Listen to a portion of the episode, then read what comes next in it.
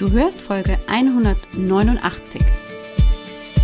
Hallo und herzlich willkommen hier zum Podcast Raus aus dem Hormonchaos. Schön, dass du hier bist und eingeschaltet hast. Mein Name ist Alex Broll. Ich bin Heilpraktikerin, Coach, angehende Ärztin und vor allem Hormonexpertin. Komm, lass uns schauen, was du tun kannst, um deine Gesundheit wieder selbst in die Hand zu nehmen. Ganz besonders, wenn deine Hormone aus dem Gleichgewicht geraten sind. Heute möchte ich mit dir über das Thema Schilddrüse und Fasten sprechen.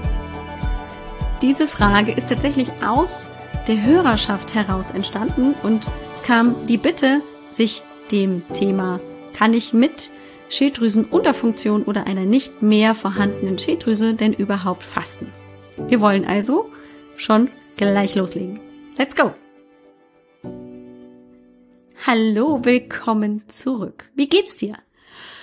Ja, ich glaube, so langsam können wir sagen, hey, Frühling ist back und es geht uns gut, das Licht ist wieder da, die Sonne kommt häufiger mal raus. Ähm, das ist natürlich immer abhängig davon, wo du dich ähm, beim Hören befindest, wie das Wetter bei dir ist. Über das Wetter will ich auch gar nicht lange sprechen, aber so ein bisschen bin ich natürlich noch schon neugierig, wie es dir geht. Was mich auch interessiert ist, hast du Probleme mit der Schilddrüse? Das kann einfach nur sein, dass du vielleicht Schilddrüsenhormone nimmst, weil du eine Schilddrüsenunterfunktion hast. Das kann sein, dass irgendwann mal vor einiger Zeit, das kann lang oder nicht so lang her sein, die Schilddrüse rausgenommen bekommen hast. Das kann auch sein, dass die Schilddrüse in der Überfunktion ist. Und dafür gibt es ganz unterschiedliche Ursachen. Warum die Schilddrüse langsam arbeitet, warum sie zu schnell arbeitet. Häufig hängt dahinter etwas wie ein Jodmangel.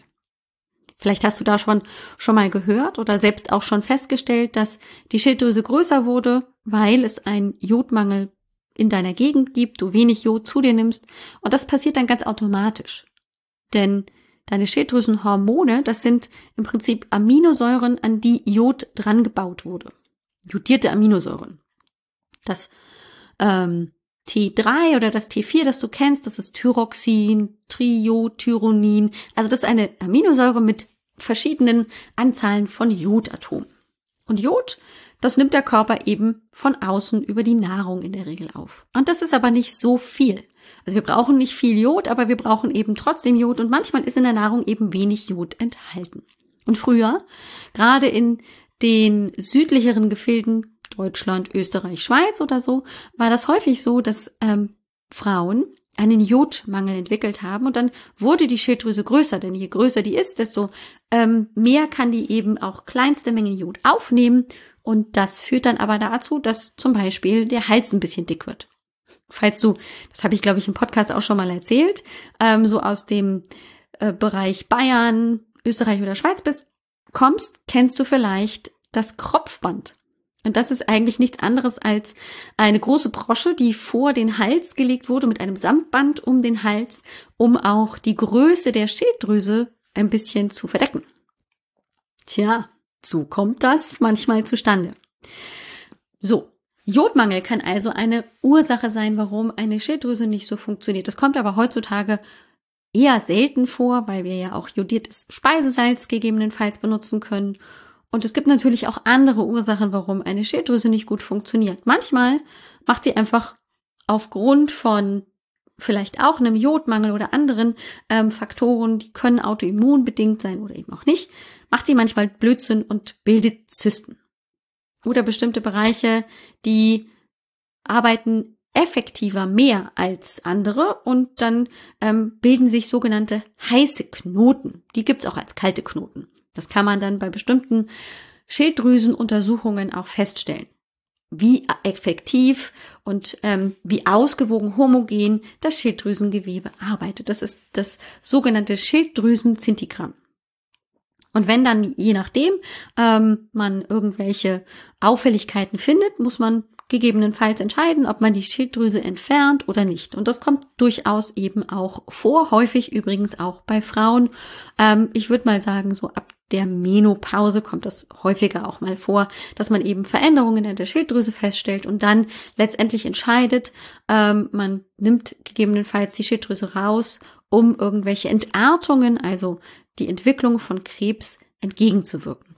Und so kommt es dann, dass Frauen eben entweder ähm, durch die Herausnahme einer Schilddrüse, dass nur noch ein bisschen Schilddrüse übrig ist, oder eben auch durch eine Unterfunktion aus verschiedenen Gründen eben dann Schilddrüsenhormone einnehmen müssen, weil ohne Schilddrüsenhormone können wir nicht existieren.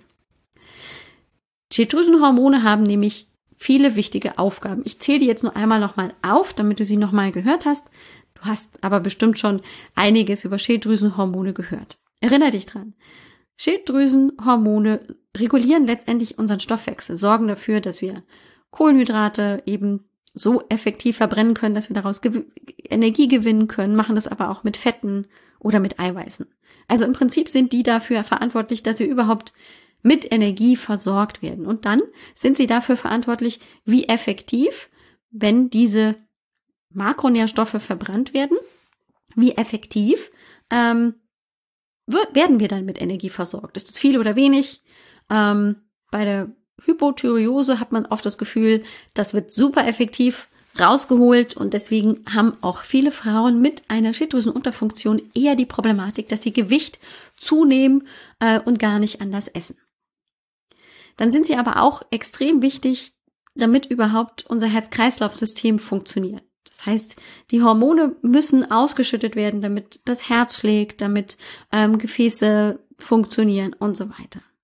Dann sind sie ganz besonders in der Entwicklung bei Kindern daran äh, beteiligt, dass Organe wachsen, dass Kinder auch in der Länge wachsen, dass die Knochen also länger werden und natürlich auch für die geistige Entwicklung des Embryos und dann des Fetus, aber dann auch des heranwachsenden Kindes sind diese Schilddrüsenhormone extrem wichtig. Und deswegen war es früher eben auch so, dass durch den Jodmangel Kinder einfach auch daran mit Folgen geboren wurden, die ähm, dann einfach dazu geführt haben, dass die Kinder nicht gewachsen waren, klein geblieben sind, vielleicht auch ähm, Entwicklungsverzögerungen hatten, ganz ähm, im Bereich der geistigen Entwicklung und so weiter und so fort. Und ein wichtiger vierter Punkt, wenn wir uns um die Schilddrüsenhormone kümmern oder einfach gucken wollen, was haben die für Aufgaben, das ist die Regulation der Körpertemperatur. Unsere Schilddrüsenhormone sind dafür verantwortlich, ob es eben schön warm ist in unserem Körper oder ob wir uns einen abfrieren, um das mal so ein bisschen salopp auszudrücken.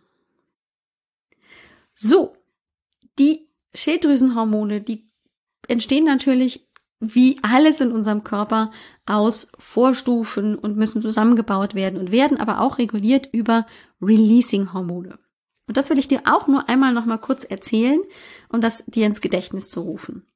Wir haben einmal das TSH, das Thyroid Thyroidea stimulierende Hormon. Das ist also das Hormon, das aus der Hypophyse ausgeschüttet wird und die Schilddrüse dann stimuliert Schilddrüsenhormon, also dann in dem Fall T3 und T4, das Thyroxin, das ist das T4 oder das Triodtyronin, das ist das T3 zu produzieren.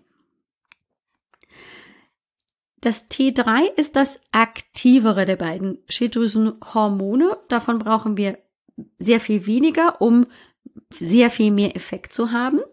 Und das Coole ist, aus dem T3, aus dem T4 wird praktisch dieses T3 entwickelt, beziehungsweise da wird ein Jod abgespalten und schwuppdiwupp haben wir mit der Hilfe von verschiedenen Enzymen ähm, eben ein T3. Jetzt ist es so, dass wir eben diese Enzyme haben, die Jodinasen heißen die, auch nicht wichtig, musst du dir nicht merken.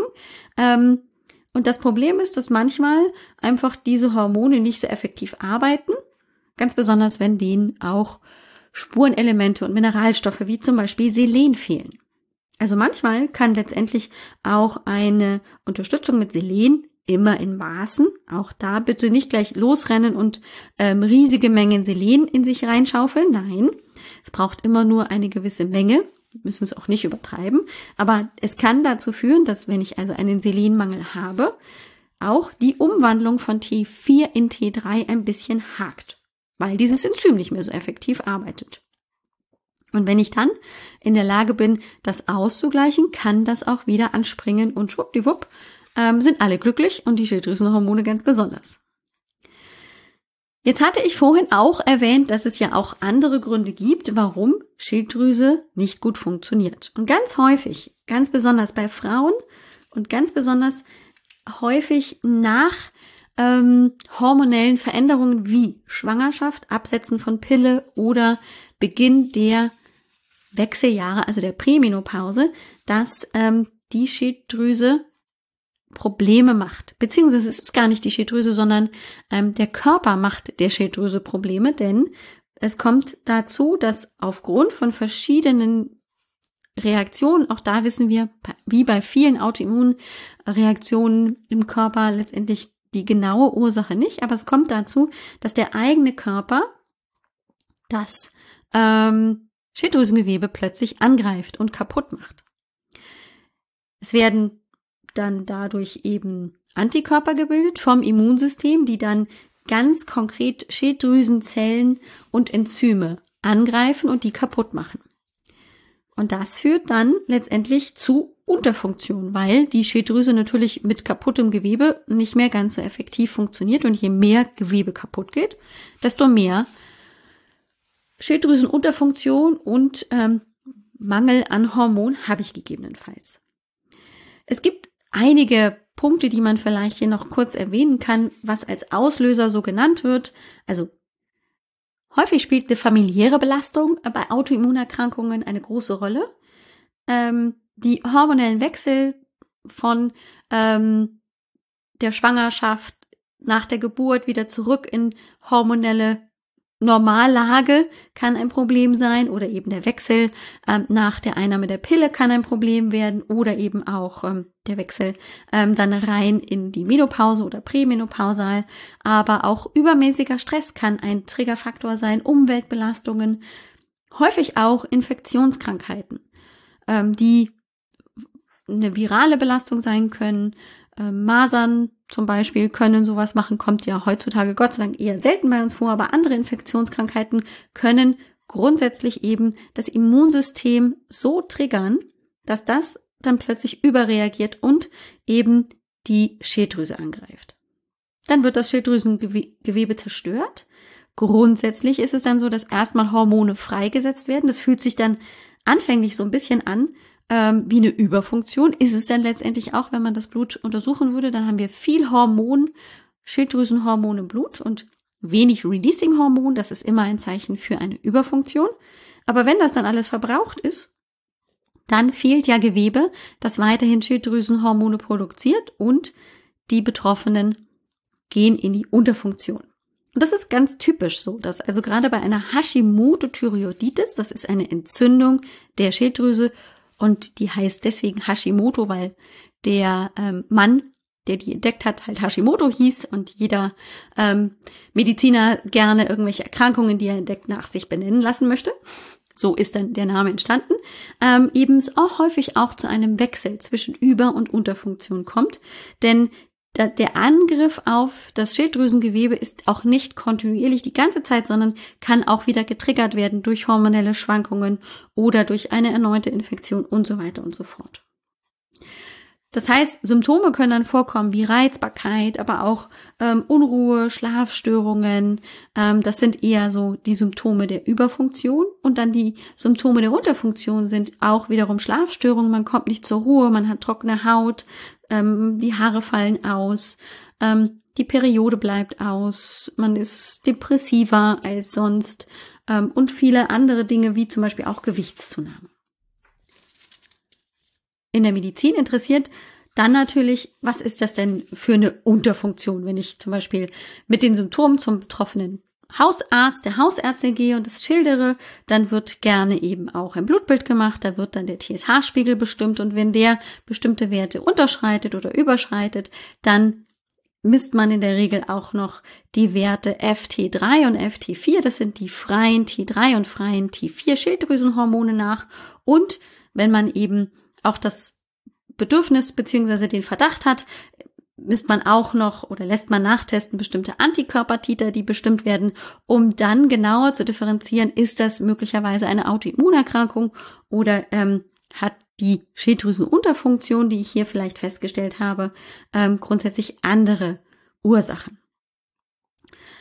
Ganzheitlich ist es oft so, dass wir ein bisschen weiter gucken, dass wir uns nicht nur die Schilddrüsenwerte angucken, dass wir auch uns angucken, wie ist grundsätzlich auch die Nebenniere aufgestellt. Und wie sieht das aus mit den Sexualhormonen? Denn wir wissen natürlich, dass auch die Nebenniere und die Sexualhormone durch die Schilddrüsenhormone beeinflusst werden und andersrum auch. Also die geben sich nichts, die sind alle miteinander verknüpft und sich nur ein eine Hormonbaustelle anzugucken, bringt oft nichts, auf jeden Fall nicht in meiner Erfahrung, weil eben gerade Nebenniere und Schilddrüse auch ein enges Zusammenspiel haben und zickt der eine, zickt dann auch ganz schnell der andere. Es macht also auch Sinn, sich möglicherweise ähm, hier mit der Diagnostik der Nebenniere mit einem Cortisol-Tagesprofil oder auch der Diagnostik der Sexualhormone dann eben in der Regel fünf bis sieben Tage vor dem nächsten Zyklus einen Speicheltest zu machen auf die Werte von Progesteron und Estradiol, das Ganze ein bisschen näher zu beleuchten. Dann kann man natürlich sich auch noch die Frage stellen, gibt es vielleicht Nahrungsmittelunverträglichkeiten, die zusätzlich auch das Immunsystem ähm, belasten? wie zum Beispiel ähm, Histaminunverträglichkeit, eine Glutenunverträglichkeit oder wie sieht es auch letztendlich aus mit meinen Vitaminspiegeln? Sind genügend Kofaktoren, also Nährstoffe, Spurenelemente vorhanden, die ja für die Funktionalität meiner Enzyme wichtig sind. Also ich kann möglicherweise auch im Vollblut eben bestimmte Mineralien und Nährstoffe mal bestimmen lassen.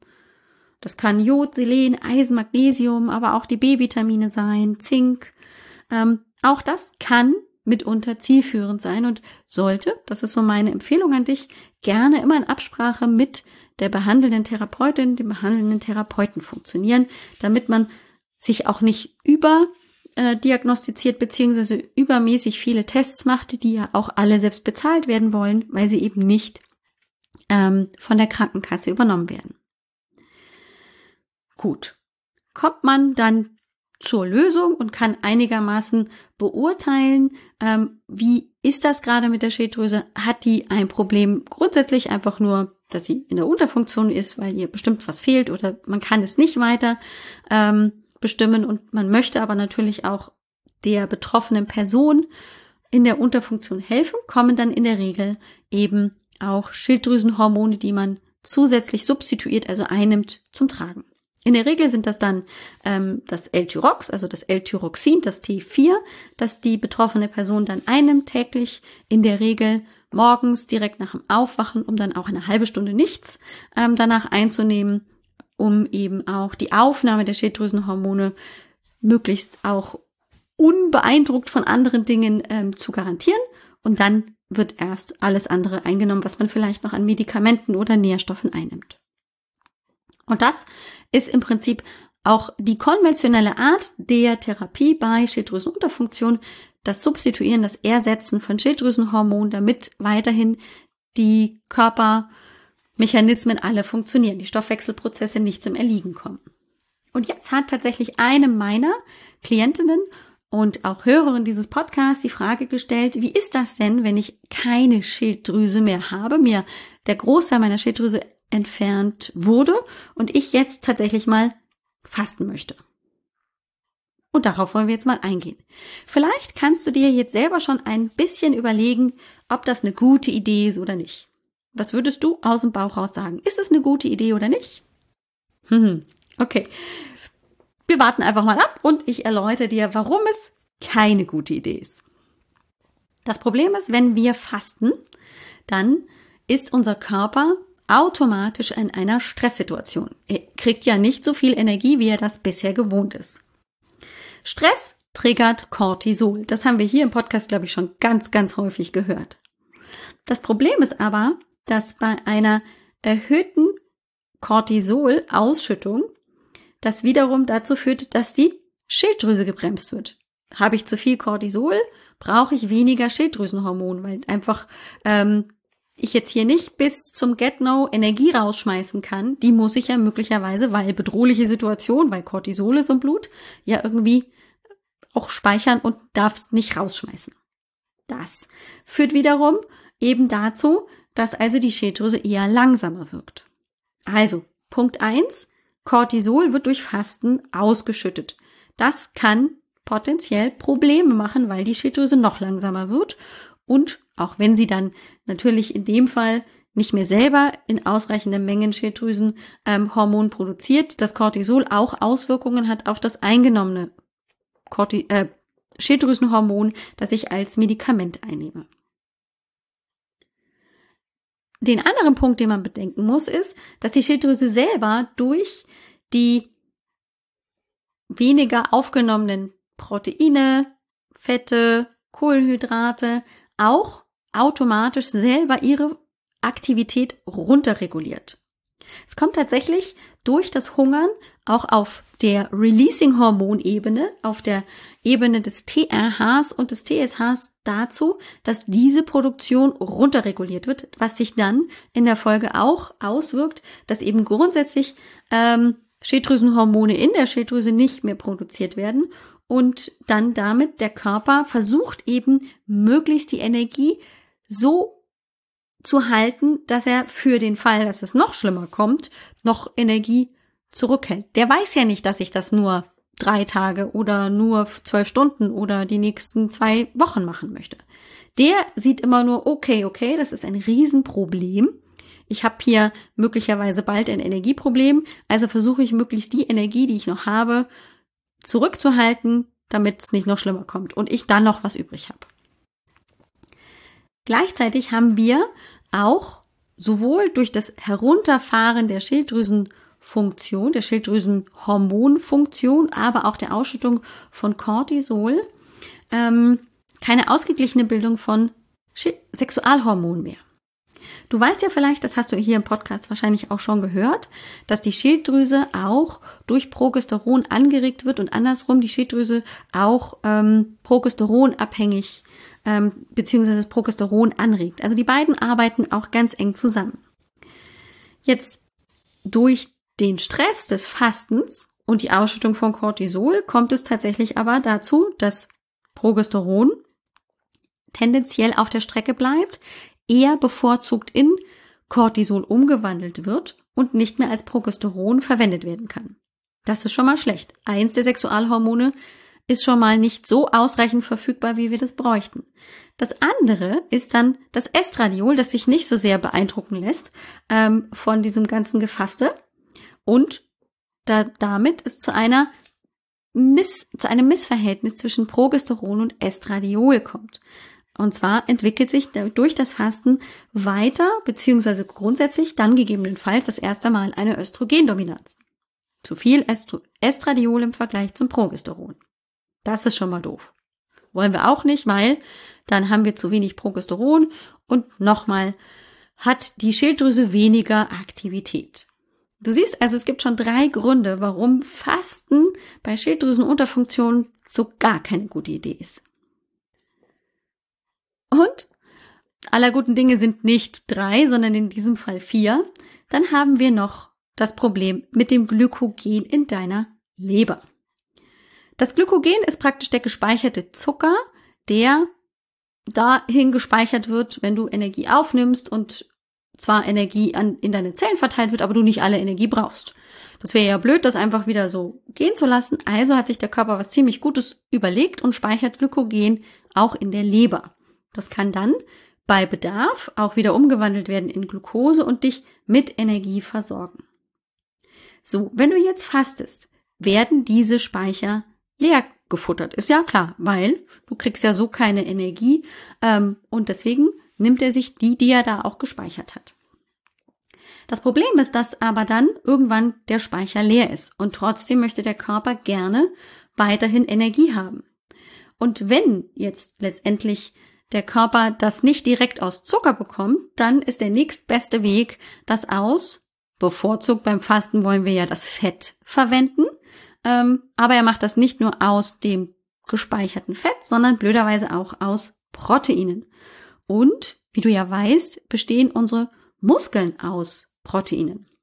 Das heißt, auch beim Fasten kommt es dazu, dass wir auch Aminosäuren freisetzen, weil nämlich der Muskel abgebaut bzw. umgebaut wird, die Proteine freigesetzt werden und die dann wiederum umgebaut werden in Aminosäuren. So. Das Problem ist, dass bestimmte diese Aminosäuren, zum Beispiel das Cystein, Methionin oder Tryptophan, wenn die dann frei werden durch den Abbau des äh, Muskels, auch wiederum die Schilddrüsenaktivität zusätzlich reduzieren. Auch doof. Also, Proteine sind auch nicht irgendwie so gut in der Energiegewinnung. Und wenn jetzt letztendlich die Fettsäuren als Energiegewinner ähm, herhalten sollen, haben wir das Problem, dass wir also in eine Fettoxidation gehen. Das ist ja eigentlich das Ziel. Wir wollen damit natürlich auch Fett auflösen und verbrennen. Das wiederum ist aber ein Signal für unseren Körper, wiederum Adrenalin und darauf in der Folge nochmal mehr Cortisol auszuschütten, ähm, weil der es ja nicht gewohnt ist, seine Energie aus den Fettzellen zu gewinnen. So, nicht alles von diesen frei gewordenen Fettsäuren aus der Fettoxidation, also dem Verbrennen von Fett, dem Abbau von Fett, werden zur Energiegewinnung genutzt. Ein kleiner Rest verbleibt dann im Prinzip frei zirkulierend im Blut. Das wiederum macht Stress in dem Sinne, dass einfach diese Stoffe da nicht hingehören und ähm, darum oxidieren und dann eben aufgrund von Prozessen zu Oxidationen und im Prinzip Entzündungen im weitesten Sinne führen können. Das wiederum triggert wieder die Ausschüttung von Cortisol und anderen Stoffen und führt natürlich auch wieder zur Drosselung der Schilddrüsenhormonproduktion. Du siehst, Fasten und Schilddrüsenhormone passen irgendwie nicht zusammen. Was machen wir jetzt? Wir wollen ja möglicherweise trotzdem Gewicht reduzieren. Man kann nicht grundsätzlich verallgemeinern, dass also jeder mit einer Schilddrüsenunterfunktion äh, niemals fasten sollte. Denn natürlich spielen auch andere Faktoren, die wir hier nicht genannt haben, die auch ganz individuell oft sind, eine Rolle und können natürlich auch möglicherweise ähm, dann dazu führen, dass all das, was ich bisher jetzt erläutert habe, gar kein Problem ist und der Körper mit dem Fasten wunderbar zurechtkommt. Es ist immer eine Frage des Maßes. Also kann ich mir gut vorstellen, dass die ein oder andere unter den Hörerinnen hier im Podcast das durchaus mal ausprobieren wollte und es wunderbar funktioniert. Sie sich aber dann nicht wundern sollte, wenn es dann doch nicht funktioniert, weil diese Gründe, die ich gerade genannt habe, vielleicht genau dann in dem Fall zum Tragen kommen und eben problematisch sind. Grundsätzlich würde ich nicht sagen, dass Fasten für jeden Menschen eben geeignet ist. Und das ist auch nicht äh, ein One Fits for All. Wir machen alle zum Anfang des Jahres eine Fastenkur über dieses und jenes, über den Zeitraum oder alle machen sie Intervallfasten und dann ist jeder glücklich und gesund, dass das wirklich so durchführbar ist. Denn wenn du dich schon mal umgeguckt hast, machen Menschen Intervallfasten und andere machen es nicht. Beide haben möglicherweise den gleichen Körpertyp und vielleicht auch die gleichen Problematiken mit dem Körper und bei dem einen klappt es, bei dem anderen nicht.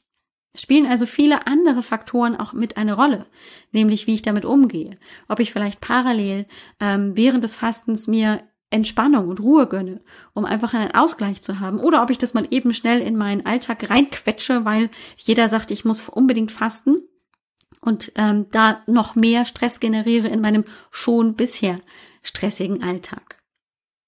Bedenke, dass dein Körper ja keine Maschine ist, wo du einfach nur Benzin reinkippst und dann funktioniert sie schon wieder, sondern sie braucht natürlich auch Ruhephasen. Sie braucht die Möglichkeit, sich selbst möglicherweise auch mal zu reparieren. Sie muss auch mal in die Wartung, wenn du so möchtest und wir das äh, die Analogie mit dem Auto gerne nehmen wollen. Grundsätzlich braucht dein Körper eben Energie und das kannst du natürlich machen, indem du ihm die gibst, ohne dass du ihm aber zu viel davon gibst. Weil natürlich ist es schon auch so, dass wenn man sich gesund ausgewogen ernährt ähm, und dementsprechend auch andere Faktoren wie zum Beispiel die Darmgesundheit mit betrachtet, ähm, auch auf Bitterstoffe sich bezieht, Präbiotika, Probiotika einnimmt, ähm, tendenziell auf Kaffee verzichtet, antioxidative Pflanzenstoffe, die wir auch schon bei der Endometriose kennengelernt haben, Omega-3-Fettsäuren zu sich nimmt, ausreichend Eiweiß dem Körper zur Verfügung stellt, dass er sich nicht an den Muskeln bedient, dass auch das dazu führen kann, dass sich dein Gewicht reduziert. Das Fasten dann gar nicht das Mittel sein sollte oder muss, um Gewicht zu reduzieren wenn du fasten möchtest, um dich zu reinigen, um eben ähm, im Prinzip auch andere Mechanismen damit ins Spiel bringen zu lassen, so wie wir das ja auch aus religiösen äh, Bereichen kennen, dann ist auch hier meiner Meinung nach ein gutes Absprechen mit dem betreuenden Hausarzt, der Hausärztin ganz, ganz wichtig.